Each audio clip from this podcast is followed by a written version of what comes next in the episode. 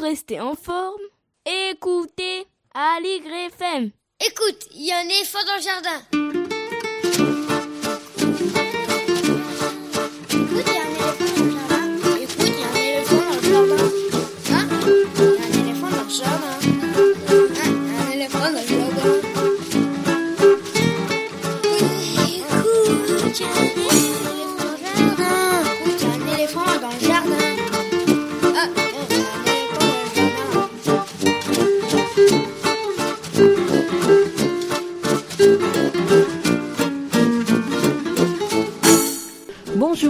Bonjour, à toutes et à tous. Voici Qu'y a-t-il à l'intérieur, épisode 6, la version fabriquée à la maison par Véronique Soulet et Estelle Laurentin de Écoute, il y a un éléphant dans le jardin, notre émission hebdomadaire consacrée à l'actualité culturelle des enfants, petits et grands, une émission pour tous les adultes qui n'ont pas oublié qu'ils ont d'abord été des enfants. Bonjour Estelle, Bonjour Véronique. c'est la forme?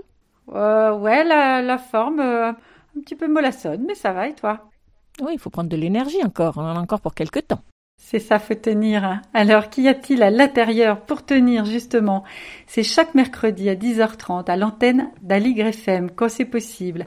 Et c'est en écoute sur le site de la radio, aligrefm.org et sur la plateforme de podcast Ocha où vous pouvez réécouter les émissions précédentes et même vous abonner au podcast. Toutes les infos sur la page de l'émission sur aligrefm.org. Alors quand nous avons commencé, nous ne pensions pas forcément en faire tant, mais c'est un plaisir pour nous de sonder l'actualité culturelle en ce moment et de découvrir les artistes, les éditeurs, comédiens, auteurs qui développent des trésors d'ingéniosité pour continuer à faire vivre la création sur la toile, à la télévision, via les réseaux ou même par téléphone, pour proposer aux enfants de quoi nourrir leur imagination, tandis qu'ils sont cloîtrés à la maison. Au fil des jours, les propositions se sont multipliées, théâtre en ligne, lecture au téléphone, feuilleton vidéo, cinéma gratuit sur des plateformes habituellement payantes. On se rend compte à quel point nous sommes riches de ressources. Nous tentons d'y faire écho comme à notre habitude et de mettre en valeur ce qui nous semble original, réussi, intéressant. Ce qu'on aime finalement, avec des reportages, des chroniques, des rediffusions d'interviews, des lectures qui ne sont possibles que grâce à la complicité des chroniqueurs de émission. Aujourd'hui, pour savoir ce qu'il y a à l'intérieur, Eh bien, pour savoir ça, nous commençons l'émission en inversant les rôles. On va lâcher les micros et les laisser aux enfants. La semaine dernière, avec la complicité du journal Paris Môme, nous vous avons lancé un appel pour proposer aux enfants autour de vous de s'enregistrer, de raconter un moment de leur quotidien, de faire une interview, un petit reportage. Alors ça y est, les premiers enregistrements sont arrivés.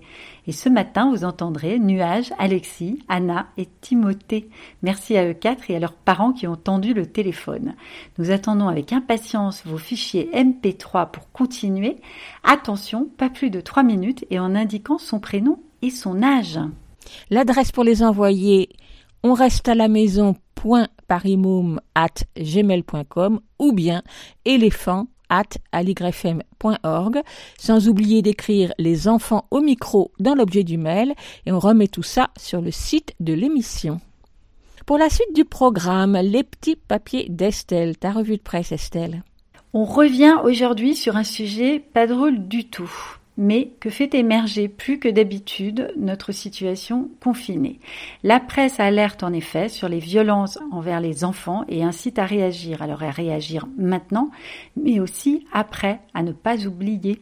À suivre, en attendant d'être déconfiné, on va se faire un petit ciné, la chronique mitonnée par Anne-Sophie Le Picard, pour nous guider parmi les nombreuses propositions de films pour enfants accessibles de chez soi.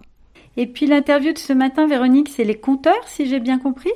On va mettre les projecteurs sur une initiative que je trouve drôlement belle qui s'appelle Allo Compteur et qui est proposée par le Centre des Arts du Récit en Isère. On y écoutera en particulier un extrait d'une saga mythologique. Ensuite, eh bien, on retrouvera Mayalène Berasategui pour son billet d'humeur C'est pas de ton âge.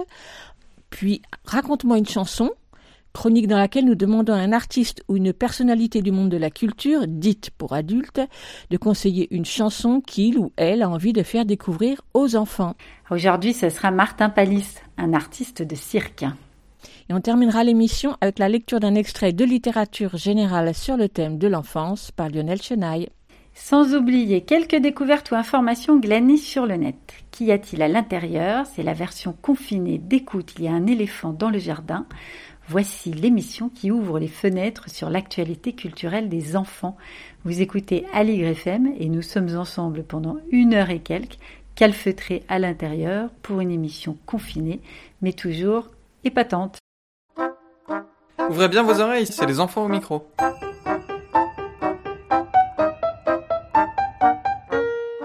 Pour commencer, donc, place aux enfants. Vous allez entendre euh, Nuages aux prises avec les déboires du confinement, tandis que les plus jeunes, eux, préfèrent raconter des histoires. Bonjour, je m'appelle Nuage, j'ai 11 ans et je vais vous parler du confinement. Euh, tout d'abord, j'ai envie de dire que personnellement, moi, le confinement, bah, j'en ai vraiment ras-le-bol parce qu'il n'y a vraiment rien à faire, on ne s'est pas préparé, on ne savait pas que tout allait fermer.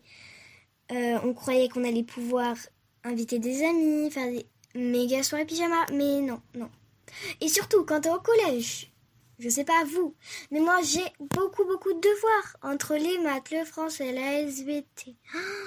T'as pas du tout de temps libre. Et après, vous savez quoi? Il y a les parents. Les parents, c'est horrible pendant le temps du confinement. Ils sont super, super stressés.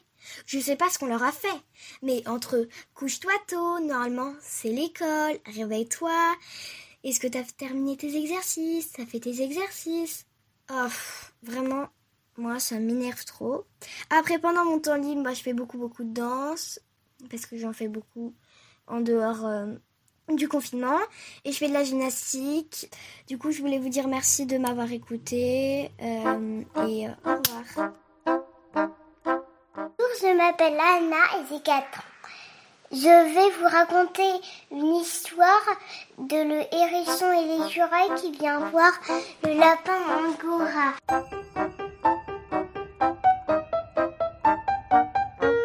Il y a un hérisson qui, qui, a très froid, il se roule dans une couverture pour avoir plus chaud. Et il y a son ami l'écureuil, son voisin, qui vient le voir et, parce que le hérisson et l'écureuil, ils n'ont pas de, de ils se blottissent entre eux, mais ils peuvent pas parce que le hérisson il pique l'écureuil. L'écureuil il dit à son à son voisin j'ai une idée, on va aller voir le lapin Angora. Dès qu'ils sont dans l'idée du lapin, il, a une idée, le lapin. Me mettre entre vous, comme ça on n'aura pas, pas froid. Bonjour, j'ai 6 ans, je m'appelle Timothée.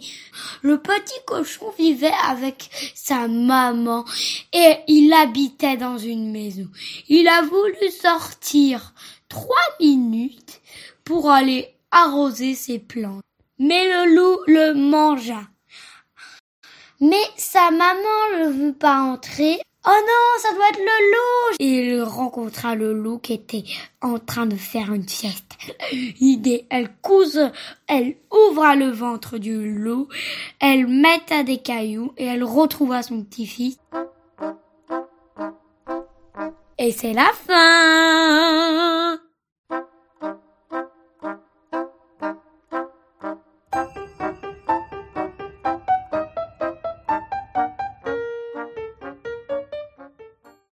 C'est sympa cette conjugaison du verbe mettre pour remplir le ventre du loup de cailloux. Eh bien, c'est au tour d'Alexis. Lui, c'est du sérieux. Aidé de sa maman, il nous parle d'un événement exceptionnel. Je m'appelle Alexis. deux ans et demi. Qu'est-ce qu'on a fait aujourd'hui? On a fait un bateau d'anniversaire pour l'âne. Ouais. On a soufflé sur une bougie. Et on a chanté une chanson? Ouais. Joyeux anniversaire, c'est ça. Est-ce qu'on lui a fait un cadeau, Alan? Ouais, ouais, on a pris une pomme. Il y avait qui à l'anniversaire de l'âne L'âne, renard, éléphant. Qui est-ce qu'on a invité, qu'on a vu en visio? En visio, dans papa, grand-maman. Et c'est tout. Et c'est fini.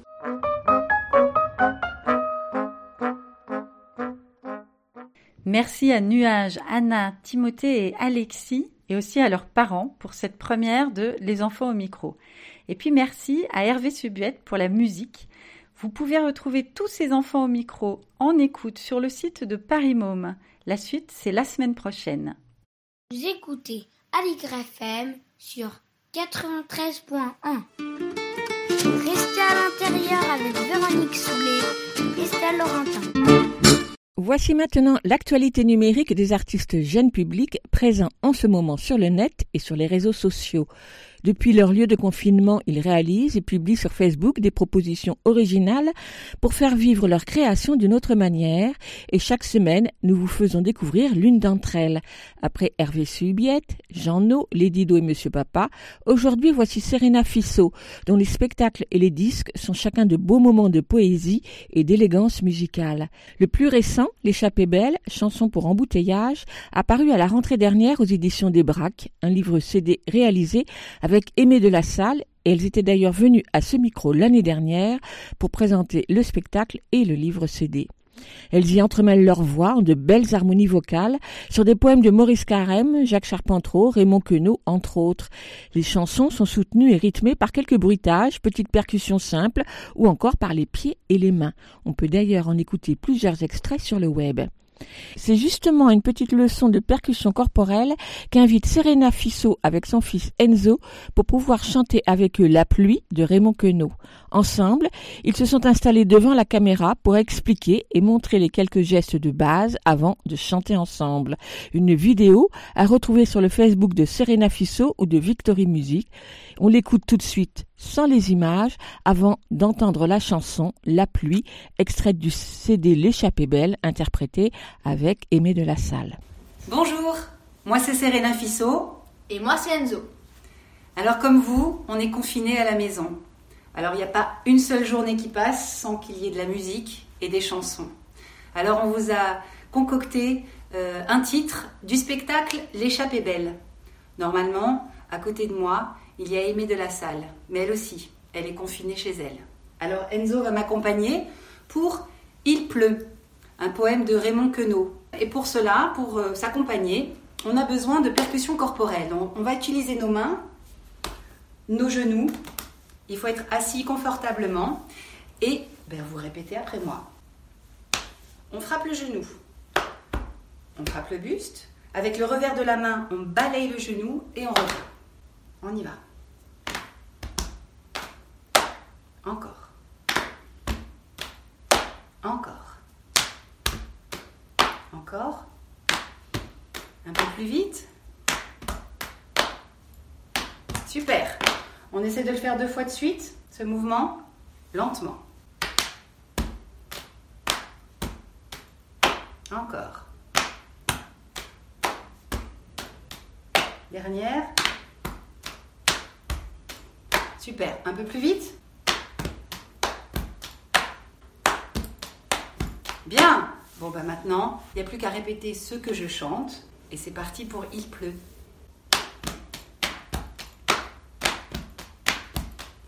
Averse, averse, averse. Averse, averse, averse. Au pluie, au pluie, au pluie. Au pluie, au pluie, au pluie. Goutte d'eau, goutte d'eau. Goutte d'eau, goutte d'eau. Parapluie, eau. Parapluie, eau. Averse, averse, averse. Au pluie, au pluie, au pluie. Goutte d'eau, goutte d'eau. Averse, averse, averse. Au pluie, au pluie, au pluie. Goutte d'eau, goutte d'eau. Parapluie, parapluie. Paraverso. Paragoutte d'eau, paragoutte d'eau de pluie, capuchon pèlerine et imperméable, que la pluie est humide et que l'eau mouille, mouille, mouille l'eau, mouille l'eau, mouille l'eau. Averse, averse, averse, Averse, averse, averse. au pluie, au pluie, au pluie, Au pluie, au pluie, au pluie. goutte d'eau, goutte d'eau, Goutte d'eau, goutte d'eau. parapluie, parapluie, paraverso. Para à goutte d'eau, par à goutte d'eau de pluie, capuchon pèlerine et imperméable, que la pluie est humide et que l'eau mouille, mouille, mouille l'eau, mouille l'eau, mouille l'eau. Et que c'est agréable, agréable, agréable d'avoir les pieds mouillés, les cheveux humides, tout humides d'averses et de pluie et de gouttes, d'eau de pluie et d'averses, et sans un paragoutte pour protéger les pieds et les cheveux mouillés qui ne vont plus friser, qui ne vont plus friser à cause de l'averse, à cause de la pluie, à cause de l'averse et des gouttes de pluie. Des gouttes d'eau de pluie et des gouttes d'averse, cheveux désarçonnés, cheveux sans parapluie.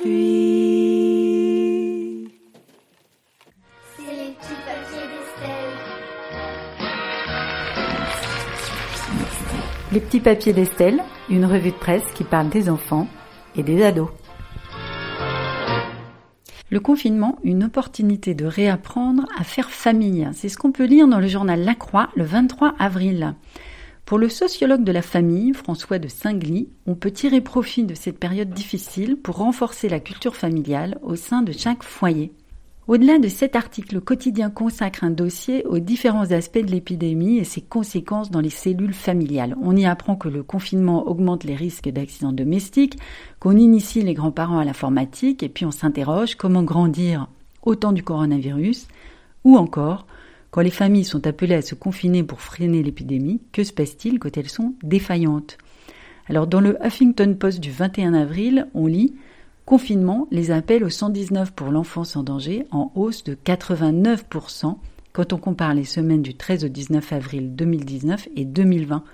J'en avais déjà parlé dans les petits papiers du 15 avril, mais à l'époque les chiffres étaient un peu moins effrayants. L'augmentation est de 80% des appels de la part des mineurs directement en danger, 58% des camarades qui ont échangé avec leurs amis via les réseaux sociaux et 80% des voisins. Ça traduit évidemment une augmentation des violences faites aux enfants, car le confinement est un environnement propice à ces violences. Mais cette hausse s'explique aussi par une augmentation de notre propre vigilance. Un aspect un peu moins noir de ces chiffres, mais il n'y a vraiment pas de quoi pavoiser.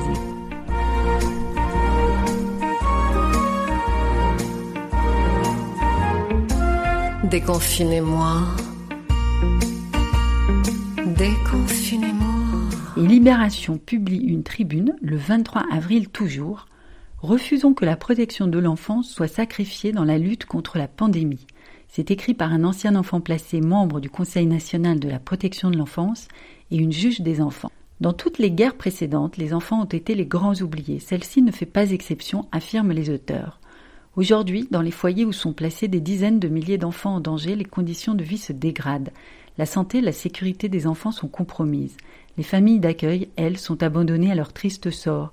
Des milliers d'enfants relégués à l'hôtel se débattent, seuls, dans des conditions d'hygiène déplorables, dont une partie n'a rien à attendre d'un soutien familial en France, étant arrivés seuls sur le territoire.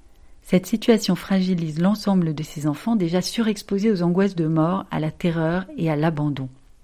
Pour les enfants suivis à leur domicile, le confinement accentue le huis clos familial difficile, voire violent, et empêche les professionnels d'intervenir chez eux.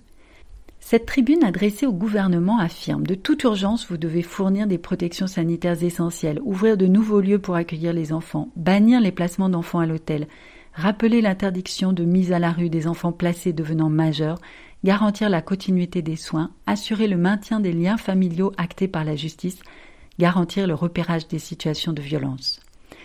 Les premiers signataires de cet appel sont notamment le syndicat de la magistrature, SOS Enfants Placés, le syndicat des avocats de France, la FSU, etc.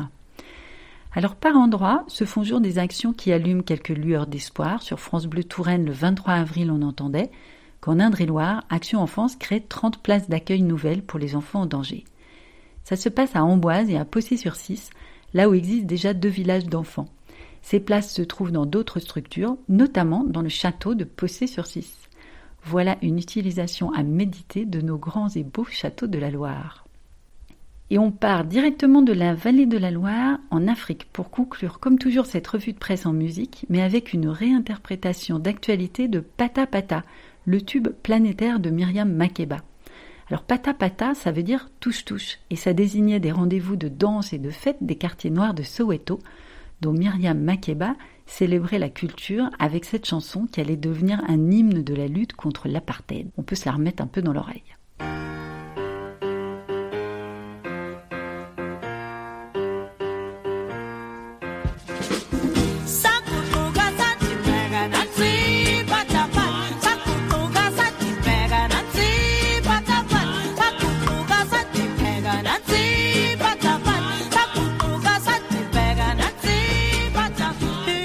Info nous explique que sous la houlette de l'UNICEF, la chanteuse béninoise Angélique Kidjo interprète une nouvelle version de Pata Pata, dans le but d'encourager les gestes barrières sur tout le continent africain. Alors le mot d'ordre, ben, il est inverse par rapport à l'original. Cette fois, c'est no pata pata. Pas de pata pata, pas de touche-touche donc. En revanche, je pense que tout dandinement, sautillement, trémoussement et autres manifestations corporelles de la joie et de la vitalité sont fortement conseillées à l'écoute de ce morceau, en respectant bien évidemment les règles de distance sanitaire en vigueur.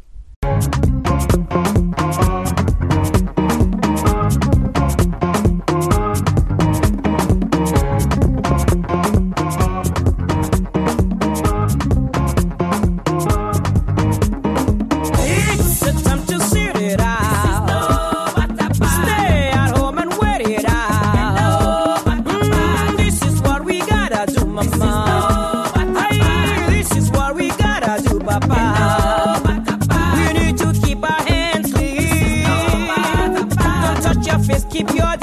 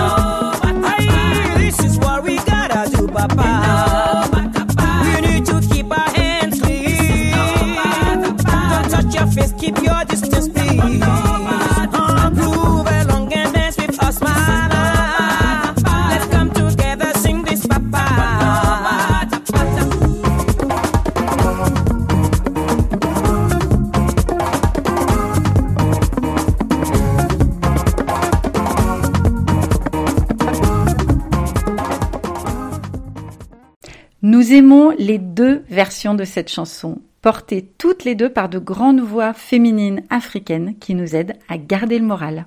En attendant d'être déconfiné, on va se faire un petit ciné. C'est la rubrique proposée par Anne-Sophie Le Picard, notre chronique cinéma de l'émission, secondée par deux enfants très cinéphiles et même très bédéphiles aussi.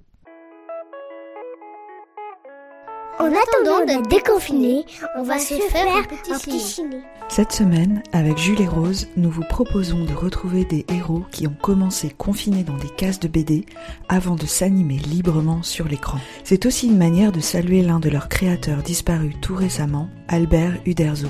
Avec son comparse René Goscinny, ils réalisèrent en 1976 un dessin animé dont le début vous rappellera sans doute quelque chose.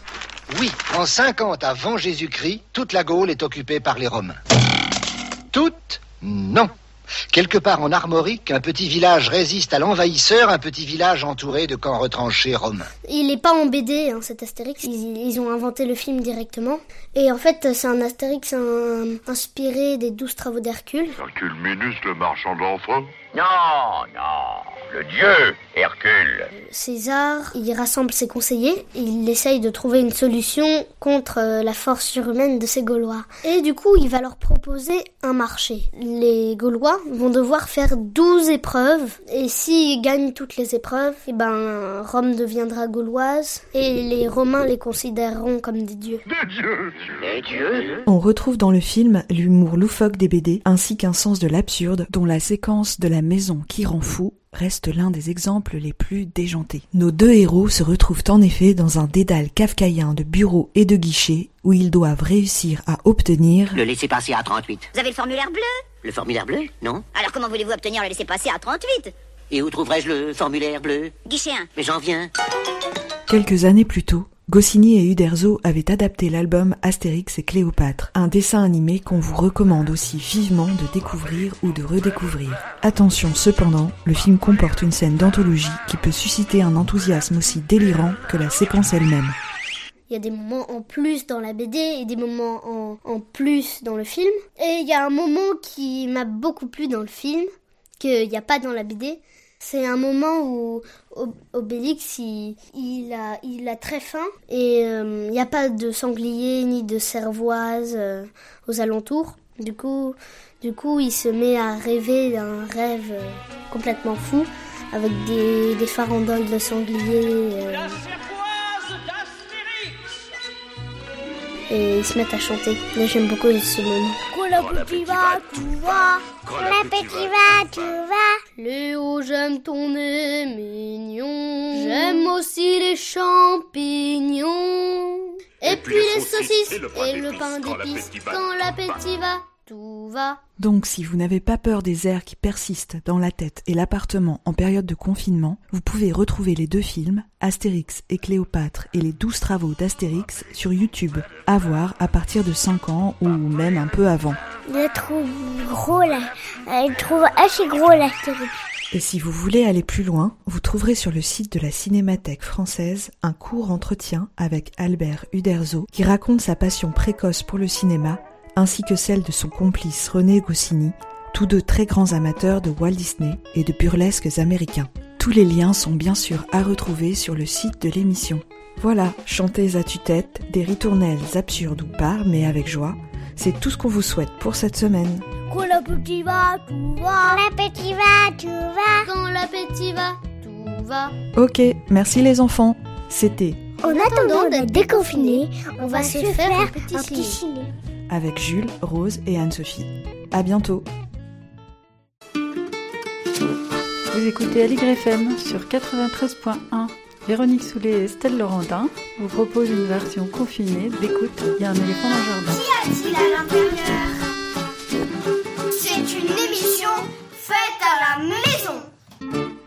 Alors que les festivals prévus pour le printemps puis pour l'été ont dû malheureusement être suspendus les uns après les autres, certains d'entre eux ont décidé de rebondir en proposant une autre formule, autant pour garder leur morale que pour remonter le nôtre.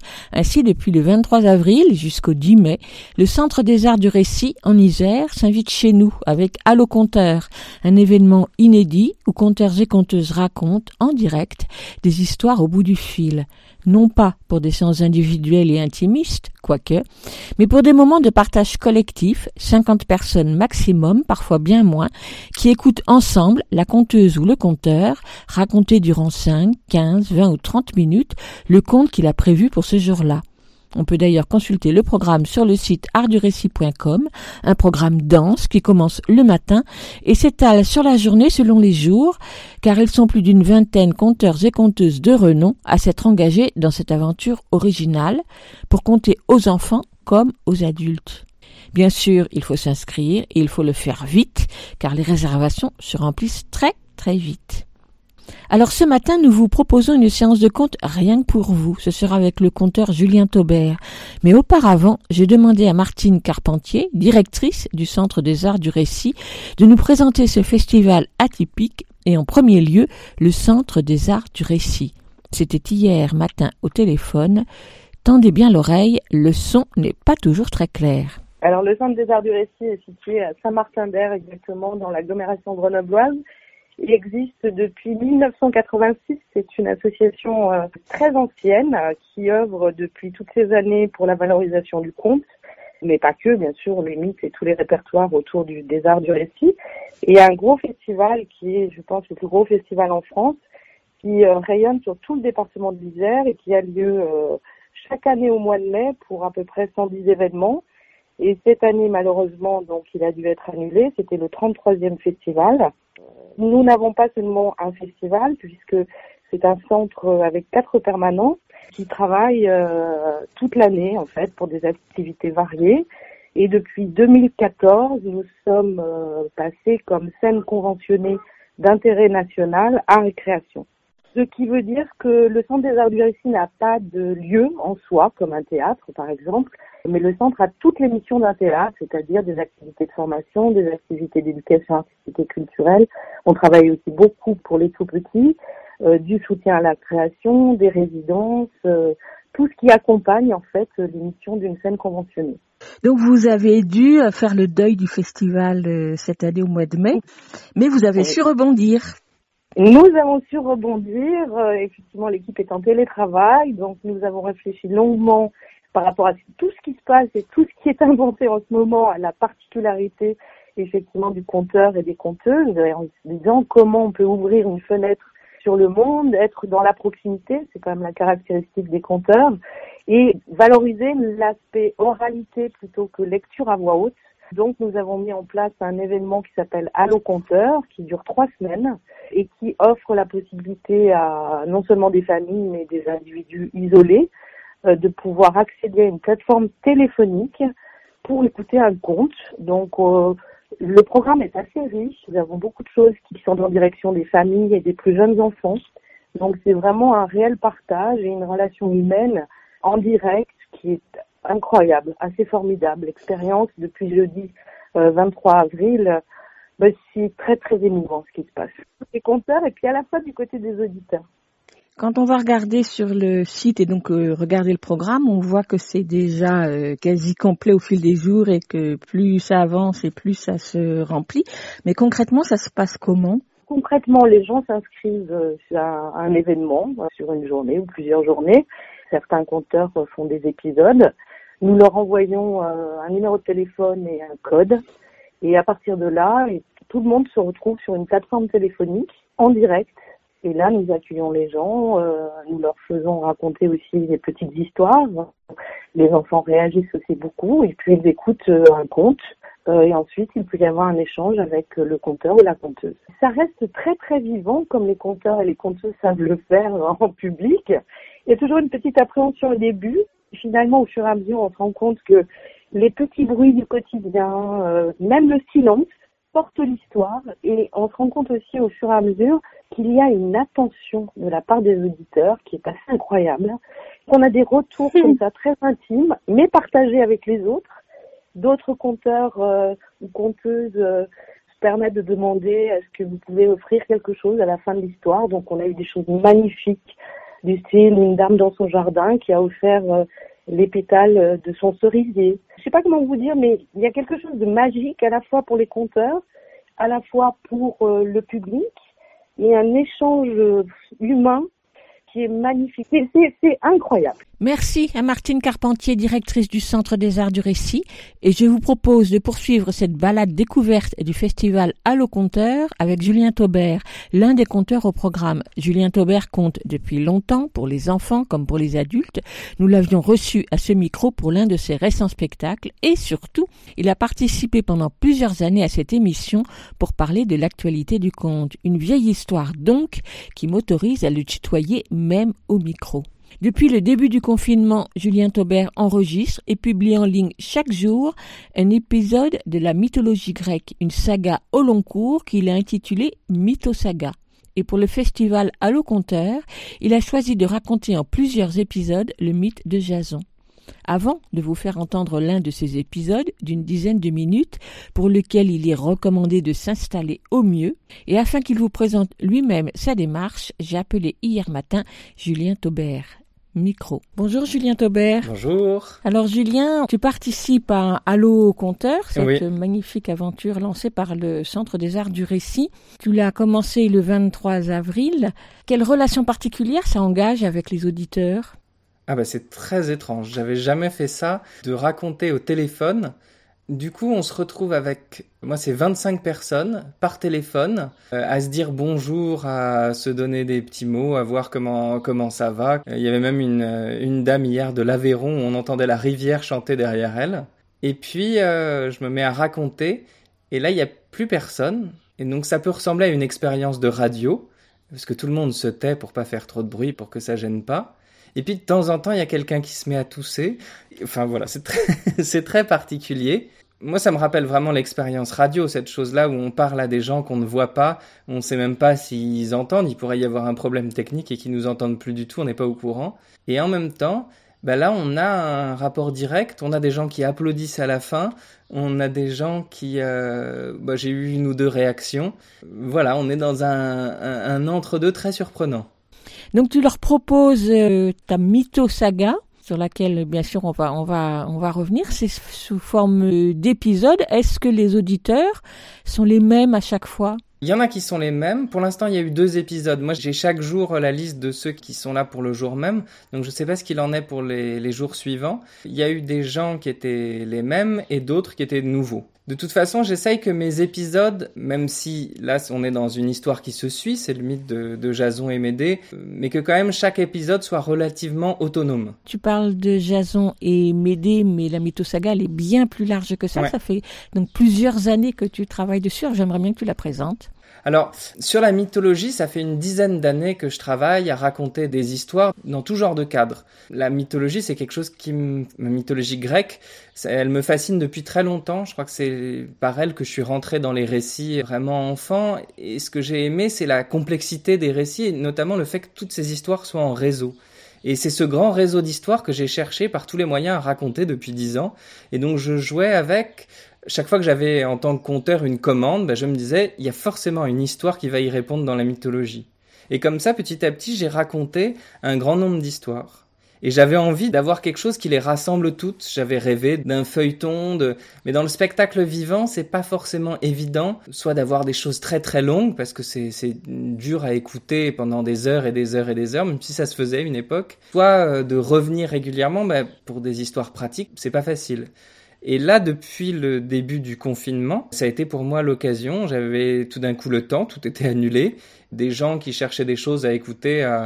Et donc, je me suis mis à enregistrer. Euh, donc là, j'en suis aux à 30 et quelques épisodes. Et donc, j'ai raconté euh, Persée, Thésée, j'ai raconté euh, Perséphone et, et Déméter, des grandes histoires et des plus courtes. Et le principe, c'est que c'est chaque jour un épisode d'une dizaine de minutes. Alors ces épisodes, on les retrouve sur une plateforme d'écoute, sur la plateforme SoundCloud. Mais ceux que tu racontes dans le cadre de Allo Compteur, tu en as choisi quelques-uns parmi tout cela. Voilà, c'est ça. En fait, j'ai choisi euh, ceux qui sont en train de paraître sur la plateforme. Le principe, c'est qu'en fait, les auditeurs au téléphone ont une avant-première de l'épisode qui paraît le lendemain matin. Un inédit. Voilà, un inédit. Du coup, ça permet de réécouter si on a envie. Ça permet à ceux qui ont raté un épisode de récupérer l'épisode de la veille ou de l'avant-veille. Et puis, ça permet aussi de voir la différence parce que entre le direct et l'enregistré, c'est pas exactement pareil. J'ai pas les mêmes mots, pas les mêmes expressions, des choses que je développe un peu plus dans le direct ou dans l'enregistrement, ça dépend. Et donc, c'est les mêmes histoires, mais pas exactement les mêmes. Pour écrire ces histoires, tu t'es appuyé sur quel document? Sur quel récit? Sur quelle traduction? Je suis pas dans les, sources elles-mêmes, euh, même si j'ai pas mal plongé dans Ovid.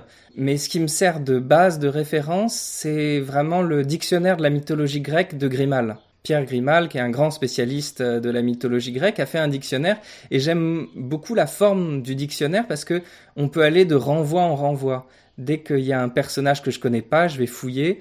Et puis, si on veut en savoir plus, il y a, euh, toujours en bas de page toutes les références, toutes les sources. On peut aller fouiller dans les sources. Mais finalement, je le fais assez peu. Je pars de son résumé à lui. Des fois, je le compare aussi avec les mythes grecs de Robert Graves. Et puis, avec ça, je me construis ma version. Il y a des choses que j'arrive pas bien à comprendre dans le, enfin, tel que c'est écrit dans le, le, dictionnaire de la mythologie ou dans les mythes grecs. Et donc, j'essaye bah, d'imaginer, moi, ce que ça pourrait être. Et donc, j'essaye d'être très fidèle et puis en même temps de, c'est comme dans les travaux de, de restauration d'une mosaïque, il manque des fois des petits bouts, bah, je complète. Alors, je voudrais bien que tu en présentes quelques-uns de ces personnages euh, mythologiques. Là, par exemple, je suis en train de raconter l'histoire de Jason. Et donc, Jason, c'est un, adolescent, un jeune adulte, qui veut rendre son trône à son père, qui a été euh, chassé du trône par euh, son propre frère, par l'oncle de Jason. Et en fait, il va faire un énorme détour pour lui rendre ce trône en allant chercher la toison d'or au bout du monde en Colchide. Et c'est une aventure qui ressemble un peu à celle d'Ulysse. Ils ont un bateau, ils naviguent, ils s'arrêtent dans des îles, ils tombent sur des créatures extraordinaires ou sur des, des humains pas toujours très accueillants. Ils rencontrent les sirènes et Circé aussi. Voilà, c'est un mythe que j'aime bien. Et puis surtout, il y a ce personnage qui est magnifique dedans, qui est Médée, la magicienne, la sorcière. Jason, c'est un peu un héros comme on a l'habitude d'en voir. Médée, c'est un personnage assez rare dans la mythologie, qui est très puissant comme personnage. J'aime beaucoup raconter son histoire. Alors je reviens à Allo Conteur et donc aux auditeurs qui viennent t'entendre. Sur le site, euh, tu les proposes pour les enfants à partir de 8 ans. J'imagine qu'il y a aussi des adultes. Est-ce que les réactions sont différentes, celles des enfants et celles des adultes? Oui, comme souvent quand on raconte des histoires, les adultes réagissent assez peu, surtout là au téléphone où c'est- quand même un peu compliqué, c'est-à-dire que quand on est dans une salle de spectacle, on peut avoir des réactions un peu légères. Là, le moindre chuchotement s'entend très fort dans le... Euh, et donc euh, les adultes ont plutôt tendance à se retenir beaucoup. Par contre, il y a des enfants qui ont des réactions qui sortent toutes seules comme ça. Mais après, moi j'ai l'habitude de pas mal jouer avec les réactions du public, mais c'est vrai que sans le voir, c'est quand même beaucoup plus difficile. Donc c'est aussi un exercice pour toi particulier. Ah oui, tout à fait. C'est une expérience même. Ouais, c'est quelque chose ouais, d'unique pour moi. Ça ressemble à pas mal de choses que j'avais faites, mais jamais exactement comme ça. Julien Taubert, on va écouter l'un de ces récits mythologiques. On va écouter celui de, de Jason. C'est le début de l'histoire euh, de ce mythe de Jason et de la toison d'or. Merci beaucoup, Julien. On peut t'entendre euh, tout au long du festival Allo Conteur, mais surtout, on peut retrouver tous les récits sur la plateforme SoundCloud, dont on va donner l'adresse euh, tout de suite. Merci à toi. Merci à toi. Vous écoutez Aligre FM sur 93.1. Il y avait un roi et une reine, nommés Crété et Tyro, qui régnaient sur la ville d'Iolcos. Ensemble, ils avaient eu un enfant qui s'appelait Aéson, qu'ils aimaient tendrement. Mais un jour que Tyro, la reine, se promenait sur le bord de la mer, Poséidon l'avait aperçu. Il en était devenu aussitôt fou de désir.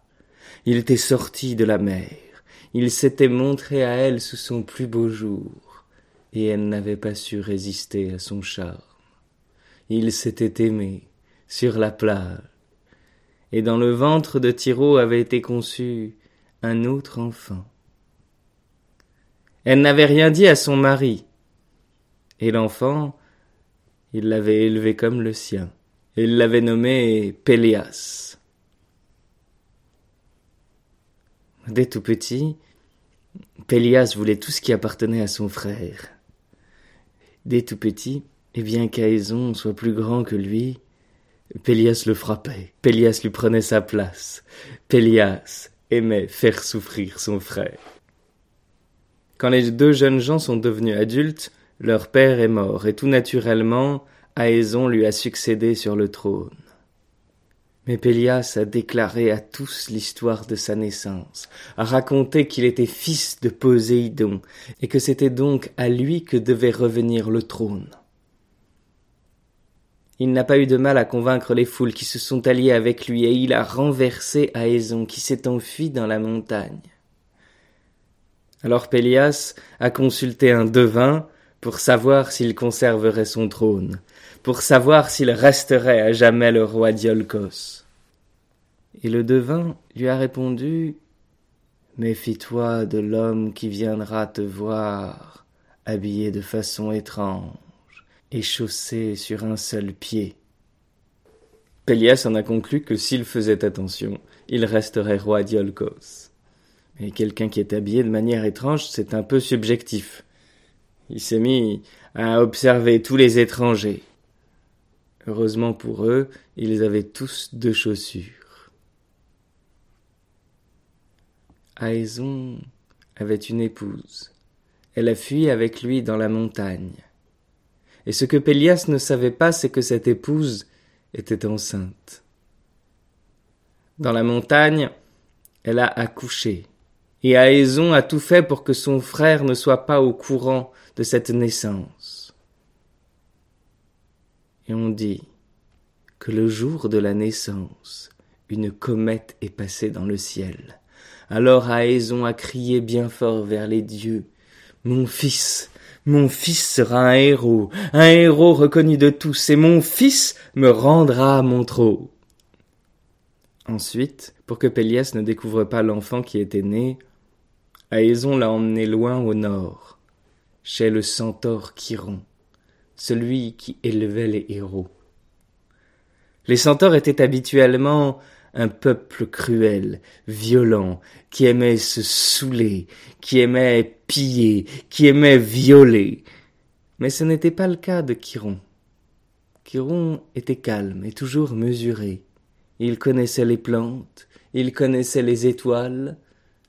Il était immortel, il savait parler avec les dieux. Il apprenait aux jeunes gens qu'il recevait chez lui la tempérance il leur apprenait à se battre, mais uniquement quand c'était nécessaire. Il leur apprenait à soigner, les autres d'abord, eux ensuite. Et c'est avec lui que Jason a grandi. Jason était impatient. Son père, chaque fois qu'il le voyait, lui racontait cette histoire de comète. Jason savait qu'un grand destin l'attendait, et il voulait que ce destin arrive vite. Chiron essayait de le calmer, de lui expliquer qu'il faut savoir attendre les choses. Chiron essayait de lui expliquer que cette comète qui était apparue le jour de sa naissance n'en était pas une en réalité. C'était juste Phrixos et Hélé qui passaient dans le ciel, montés sur un bélier à poils d'or volant. C'était juste Phrixos et Hélé qui passaient dans le ciel pour venir porter en Colchide le trésor national, la toison d'or. Jason n'y croyait pas. Il restait persuadé que c'était une comète et que c'était un présage favorable, un présage qui disait qu'il serait un grand héros. Mais ce nom de toison d'or faisait briller des étoiles dans sa tête. La Colchide, ce bout du monde, ça, ça lui plaisait. Quand il a eu quatorze ans, Jason n'a plus tenu. Jason s'est précipité à Yolkos. Sur le chemin, il a rencontré une panthère. Il l'a combattue à main nue. À main nue, il l'a tuée. Puis il s'est revêtu de sa peau de panthère. C'était une époque où la peau de bête était à la mode chez les héros. Héraclès portait la peau du lion de Némée, alors Jason s'est dit pourquoi pas moi une panthère? Il était tellement pressé, il courait tellement vite vers Yolkos qu'il ne s'est pas aperçu que dans une rivière il a perdu une sandale. Il est entré dans Yolkos comme ça, avec une peau de panthère sur le dos, avec deux lances à la main, avec une seule sandale au pied, et tout le monde l'a regardé entrer ébahi. Quand le roi Pélias a entendu parler de l'arrivée de cet homme, il s'est rendu sur son balcon, son grand balcon qui donnait sur la ville, pour voir ce jeune homme. Il l'a vu dans sa tenue. Il s'est souvenu de l'oracle qui disait Méfie-toi d'un homme vêtu de manière étrange et qui ne sera chaussé que d'un seul pied. Pélias a fait venir Jason. Sois le bienvenu, prince étranger. Je ne sais pas d'où tu viens, mais ta prestance est si grande que tu dois être quelqu'un d'important. Sois le bienvenu, nous donnons une petite fête ce soir. Tu vas bien t'amuser avec nous. Mais avant, tu tombes bien. J'aimerais te poser une question. Voilà, je sais qu'il y a quelqu'un qui va vouloir me prendre mon trône. Et quand il disait ça, il regardait Jason, et on avait l'impression que son regard pénétrait jusqu'à l'intérieur du cœur de Jason. Il y a quelqu'un qui veut me prendre mon trône, et je ne sais pas comment faire pour le châtier. Est-ce que tu crois qu'il faut le mettre à mort devant la foule? Jason l'a regardé, il a dit Surtout pas. Le tuer ferait de lui un martyr. Non, il faut l'éloigner le plus possible, l'envoyer faire une quête irréalisable. Ah oui? Tu penses à quelque chose en particulier? Oui. Il faut l'envoyer au bout du monde, en Colchide, pour chercher la toison d'or. Mais c'est une très bonne idée. Eh bien, vois-tu, cet homme qui veut prendre mon trône, c'est toi. Je le sais. Peut-être que toi tu ne le sais pas encore, mais tu viens de prononcer ta sentence. Tu ne seras pas mis à mort devant la foule comme je l'avais imaginé. Non, tu iras au bout du monde chercher la toison d'or. Merci à Julien Taubert pour cet épisode du mythe de Jason, le 35e épisode de sa mythosaga, complété chaque jour d'un nouvel épisode et à retrouver en ligne sur SoundCloud sous le titre Mythosaga. Vous pouvez également l'entendre en direct dans le cadre du festival Allo Conteur, organisé par les Arts du Récit jusqu'au 10 mai, mais il faut s'inscrire vite et tous les liens sur la page de l'émission sur le site de la radio aligrefm.org. Et tout de suite, on écoute une petite valse du groupe La Tordue.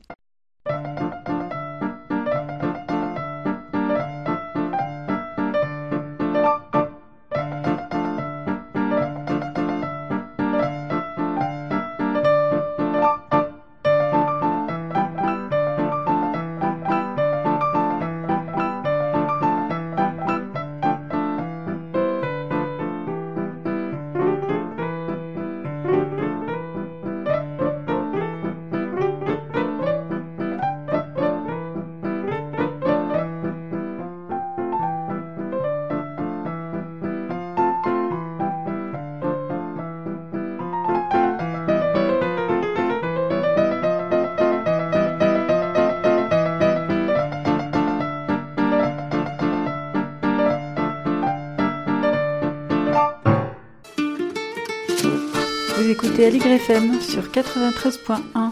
Véronique Soulet et Estelle Laurentin vous proposent une version confinée d'écoute Il y a un éléphant dans le jardin. Qu'y a-t-il à l'intérieur?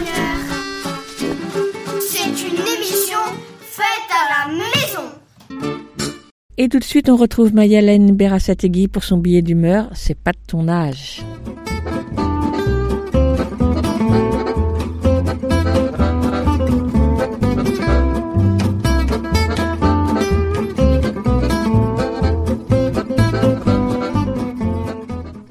On va parler d'enfants, d'adultes, de mensonges et de politique.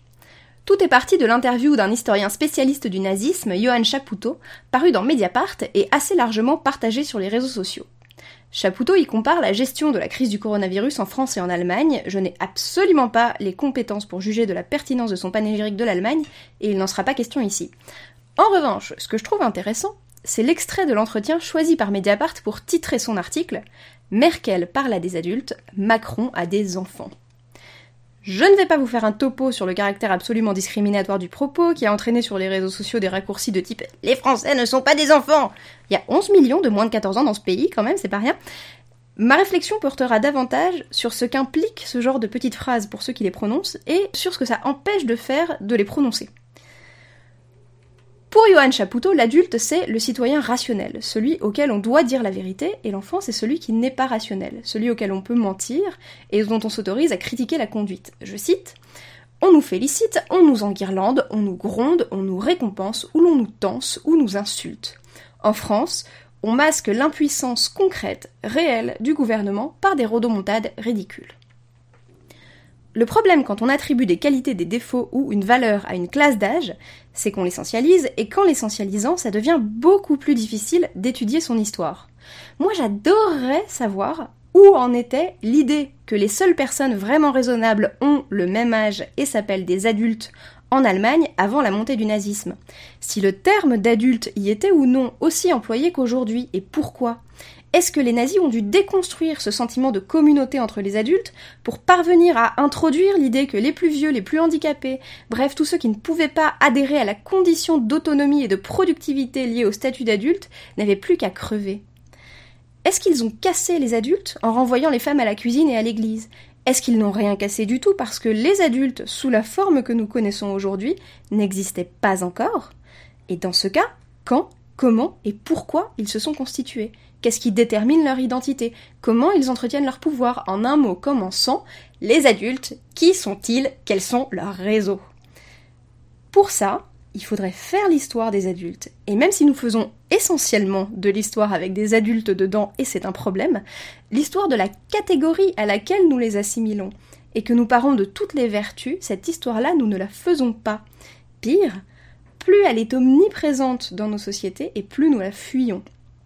Et pourtant, les récents événements nous forcent à voir en face combien elle est récente, combien elle est fragile, et combien l'assimilation des plus dépendants ne lui est en rien garantie, même s'ils ont le bon âge sur le papier. Donc, on a menti aux adultes, et c'est dégueulasse, parce que ce n'est pas les traiter comme des adultes, mais comme des enfants. Il y a derrière ce sentiment la profonde croyance qu'adultes et enfants ne sont pas d'égale dignité, qu'être traité comme un enfant, c'est profondément insultant et dégradant pour un adulte. On est un adulte, on est d'un certain rang, bien supérieur à celui des enfants, et on tient à ce que ça se sache. On ne veut pas, car il existe désormais un mot pour le dire, être infantilisé. Ce mot aussi a une histoire. Une petite recherche sur Gallica, le site de la BNF, montre qu'au XIXe siècle, on utilise un autre mot, le mot puérilisé, entré au dictionnaire de l'Académie française en 1842 et disparu depuis.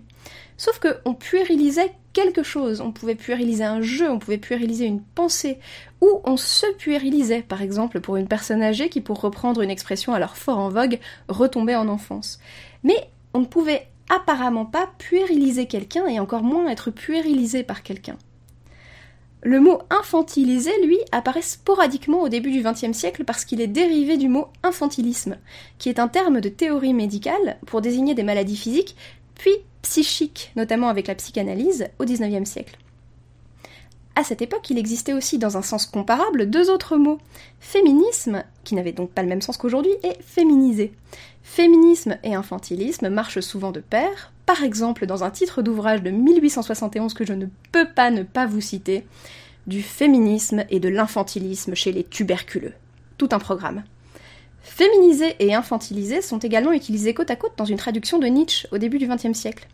Mais la quasi-totalité des ouvrages qui contiennent le mot infantilisé date de l'après-seconde guerre mondiale, en particulier dans le contexte de la psychanalyse. C'est vous dire à quel point ce terme-là et le sentiment de dignité spécifique d'une communauté des adultes homogène est récent et à quel point son utilisation est politique. Au-delà de la seule dignité bafouée, il y a aussi, à mon sens, un profond sentiment de trahison face au choix du gouvernement le sentiment qu'il existe une solidarité d'adultes, qu'aux adultes, on ne mentirait pas parce qu'on fait partie d'une même communauté dont on a décidé qu'elle était constituée de personnes toutes dotées d'un certain niveau de compétences. On avait dit qu'on serait des égaux et qu'on mentirait ensemble aux gens qui ne seraient pas des nôtres. Eux, en nous mentant, ils nous disent qu'on n'est pas des égaux, qu'en fait on ne l'a peut-être jamais été, et ça fait mal, parce que c'est une promesse à laquelle on a cru très fort. À l'opposé de cette dichotomie adulte-enfant, l'étonnant discours de Jacinda Ardern, la première ministre néo-zélandaise, qui s'est notamment fait remarquer par la façon dont elle coordonne parentalité et travail. Lors d'une conférence de presse destinée à expliquer les modalités du confinement dans le pays, voici ce qu'elle a déclaré. We do consider both the Tooth Fairy and the Easter Bunny to be essential workers. Um, but as you can imagine at this time, of course, they're going to be um, potentially quite busy at home with, with, their, with their family as well and their own bunnies. And so um, I say to the children of New Zealand if the Easter Bunny doesn't make it to your household, um, then uh, we have to understand that it's a bit difficult at the moment for the bunny to perhaps get everywhere.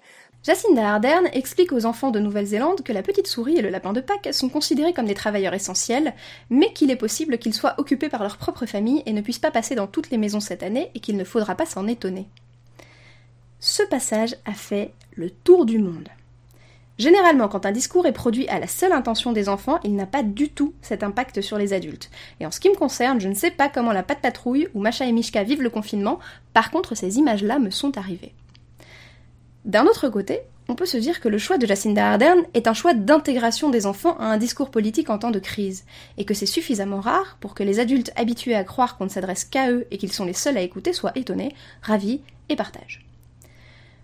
Je ne pense pas qu'on puisse parler d'intégration des enfants aux politiques quand la seule information qui leur est spécifiquement quand la seule information qui leur est spécifiquement destinée est un mensonge. Il me semble plutôt que ce passage-là répond à un besoin des adultes, et que c'est pour cela qu'ils l'ont massivement partagé. En mobilisant un mensonge institutionnalisé en rite de passage, la petite souris et le lapin de Pâques, Jacinda Ardern a réactivé la confiance des adultes. Un mensonge, avec un gros clin d'œil, un mensonge qui permet de leur dire qu'ils sont du côté des sachants, des protecteurs, des menteurs pour la bonne cause. Un mensonge qui laisse entendre que comme ils sont dans la confidence, tout le reste du discours est vrai. Bref, un mensonge qui rassure les adultes sur leur supériorité intellectuelle et sur leur rôle dans la société à un moment où ils sont particulièrement menacés. Un mensonge qui réaffirme qu'il y a une communauté d'adultes et que cette communauté ment, mais ne se ment pas. Seulement voilà, ce sentiment d'appartenance au Happy Few fonctionne aussi très bien pour faire mentir des adultes à d'autres adultes. Voici par exemple comment Marina Carrère d'Ancos expliquait à Philippe Vandel le choix d'affirmer que les masques n'étaient d'aucune efficacité contre le coronavirus tant qu'on n'en avait pas. On commande pas un milliard d'un objet qui ne sert à rien. Bien sûr, ce que je veux dire, c'est qu'on a, à l'époque, on a priorisé. C'est-à-dire que comme effectivement on n'avait pas assez de masques, là-dessus on peut pas dire le contraire, on a tout fait pour les réserver à ceux qui en avaient le plus besoin, c'est-à-dire le personnel soignant. Donc effectivement, ce que la population ne se rue pas dans les pharmacies pour acheter des masques, pour que tout ce qui existait comme stock puisse être réservé à ceux qui en avaient le plus besoin pour ne pas propager cette épidémie et pour se protéger. Donc c'était un, comment dire, c'était un mensonge qui était difficile à. On a menti sciemment, en gros. On a menti sciemment. Sciemment, mais parce qu'il n'y avait pas tellement d'autres solutions et c'était pour une bonne cause puisque c'était pour le personnel soignant. À la communauté des adultes rationnels, Marina Carrère d'Ancos oppose la poignée d'experts qui mettent en place les bonnes solutions et pour lesquels la question de la vérité et la question de l'union sont finalement secondaires par rapport à la question de l'efficacité. Cette absence de solidarité entre adultes provoque l'indignation dans un pays dont le régime politique est fondé sur cette solidarité, et au-delà, sur la croyance que les adultes sont tous des êtres rationnels et les seuls êtres rationnels. Je pense sincèrement que le travail des historiens, c'est de faire l'histoire de ces croyances, de comprendre comment on les diffuse, comment on les renforce et quels impacts elles ont sur ceux qui les vivent. Peut-être alors comprendra-t-on à quel point les adultes ont été la catégorie sociale émergente et fondamentale du XXe siècle, à quel point cette identité a été et est encore profondément normative et pourquoi elle est en crise aujourd'hui. C'est la condition sine qua non pour construire un monde où la dignité des adultes repose sur quelque chose d'un peu plus solide et d'un peu plus beau que le seul mépris des enfants. Merci Mayalène et à très bientôt.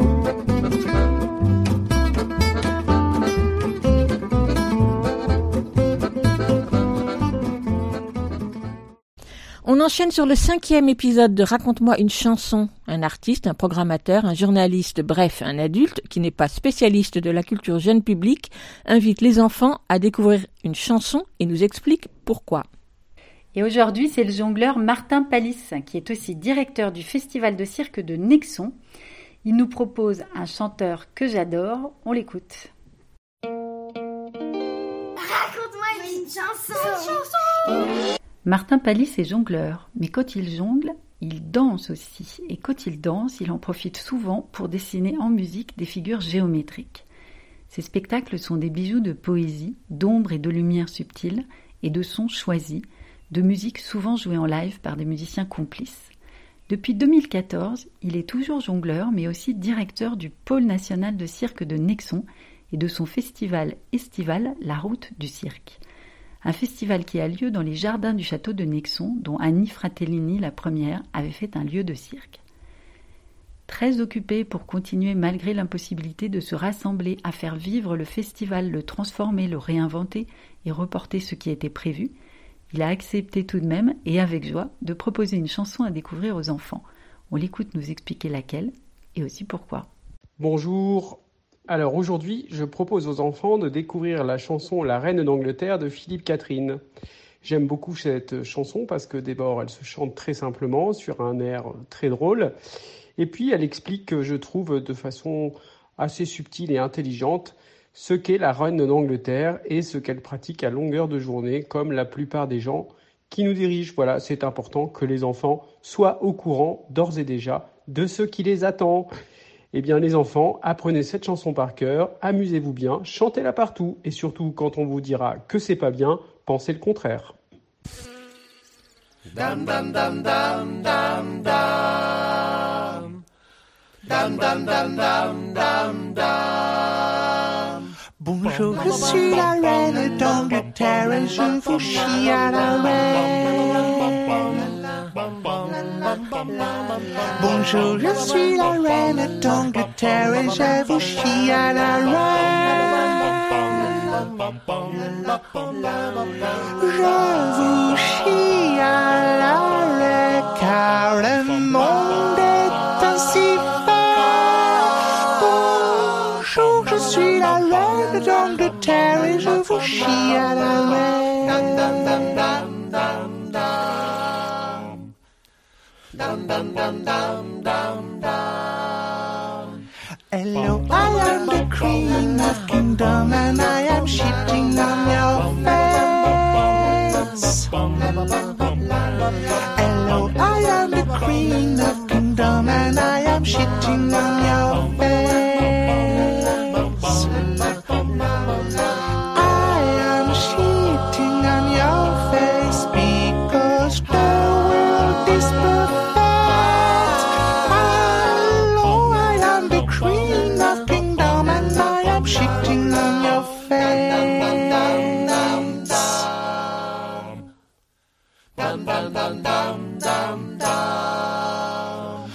Bonjour, je suis la reine d'Angleterre et chie à la reine.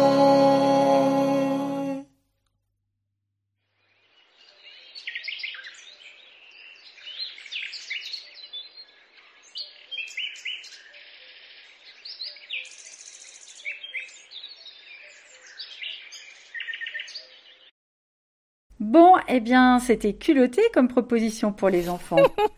Culotté. Ouais, c'est bien le mot. Merci à Martin Palis de nous indiquer le chemin malicieux de la dérision façon Philippe Catherine. Bonjour Lionel. Bonjour Véronique. Qu'est-ce que tu as choisi de nous lire cette semaine? Alors, j'ai choisi de lire un livre de Jean Telet. Alors, Jean Telet, c'est un auteur qui est notamment connu pour un livre assez célèbre qui s'appelle Le magasin des suicides, mais il a écrit aussi beaucoup de biographies romancées. Alors, certaines avec une verve assez comique, comme Charlie Neuf ou Le Montespan, et certains euh, à la manière de, tels que Auverlaine et celui que j'ai choisi aujourd'hui qui s'appelle Je, François Villon. Donc voilà, donc c'est un extrait de Je François Villon de Jean Telet. On t'écoute.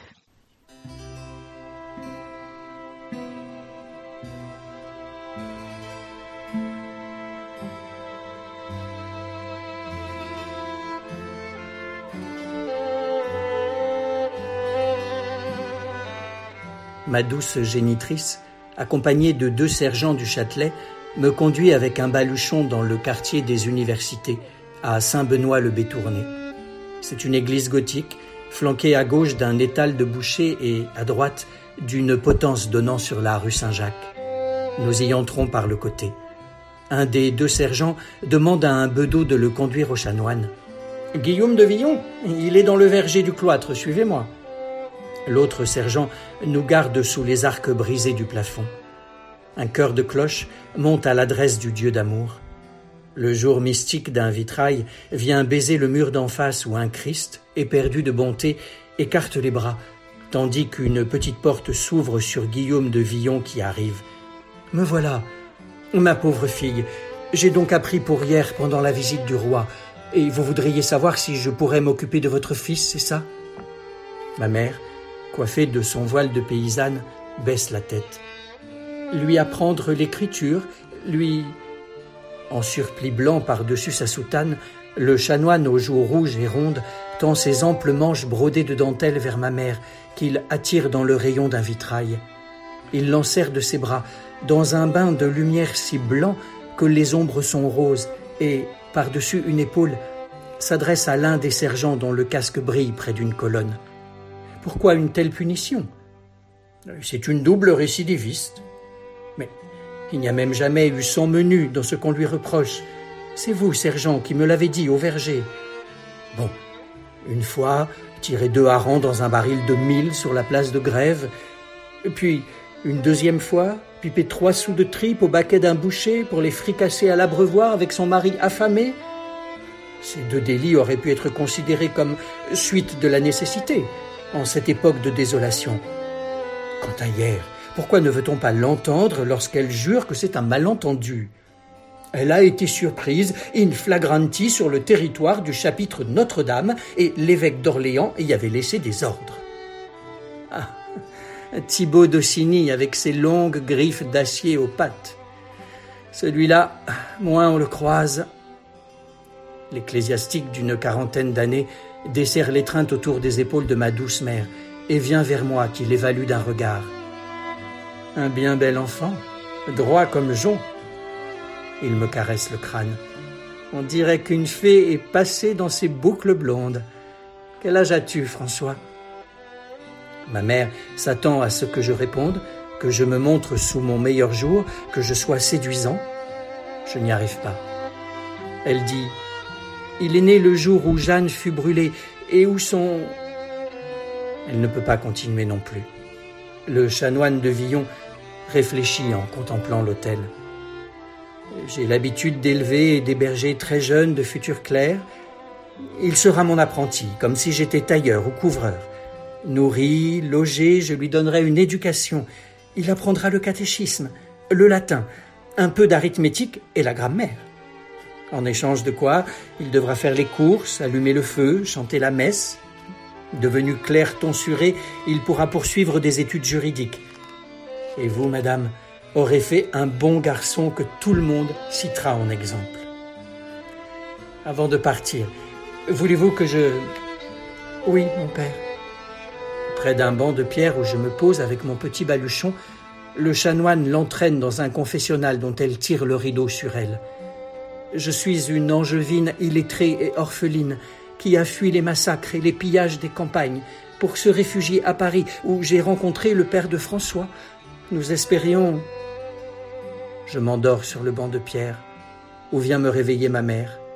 Je me cramponne alors à elle et ma bouche plonge dans les plis de sa robe de laine feutrée. J'y inhale ses odeurs jusqu'au fond de mes poumons, de ma mémoire, de mon cœur, ne veut pas la lâcher. Les deux sergents aux armures métalliques luisantes la prennent par les épaules et la retirent à mon étreinte. Elle trace sur le front de son garçon un pauvre signe de croix pour le garder du mal, et sa main s'en va, comme un voile. Dites-moi où, en quel pays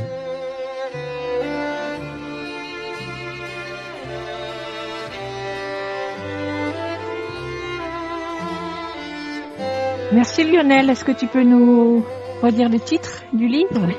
Alors, ça s'appelle Je, François Villon. Donc, c'est un livre de Jean Telet qui est paru aux éditions Julliard en 2006. Merci beaucoup Lionel et à la semaine prochaine. À la semaine prochaine. Qu'y a-t-il à l'intérieur? La version fabriquée à la maison d'écoute Il y a un éléphant dans le jardin. C'est fini pour aujourd'hui, mais on vous donne rendez-vous mercredi prochain, même heure, sur Aligre FM 93.1. Nous nous mettons au travail dès maintenant pour vous proposer de nouvelles actualités de cette culture aussi vivace que confinée. Et en attendant, vous pouvez réécouter cette émission sur le site aligrefm.org et sur la plateforme de podcast Ocha. Toutes les infos sur la page de l'émission. À la semaine prochaine pour voir et savoir ce qu'il y a à l'intérieur. Septième de cette série d'émissions spéciales de Écoute, il y a un éléphant dans le jardin. À la semaine prochaine. À la prochaine.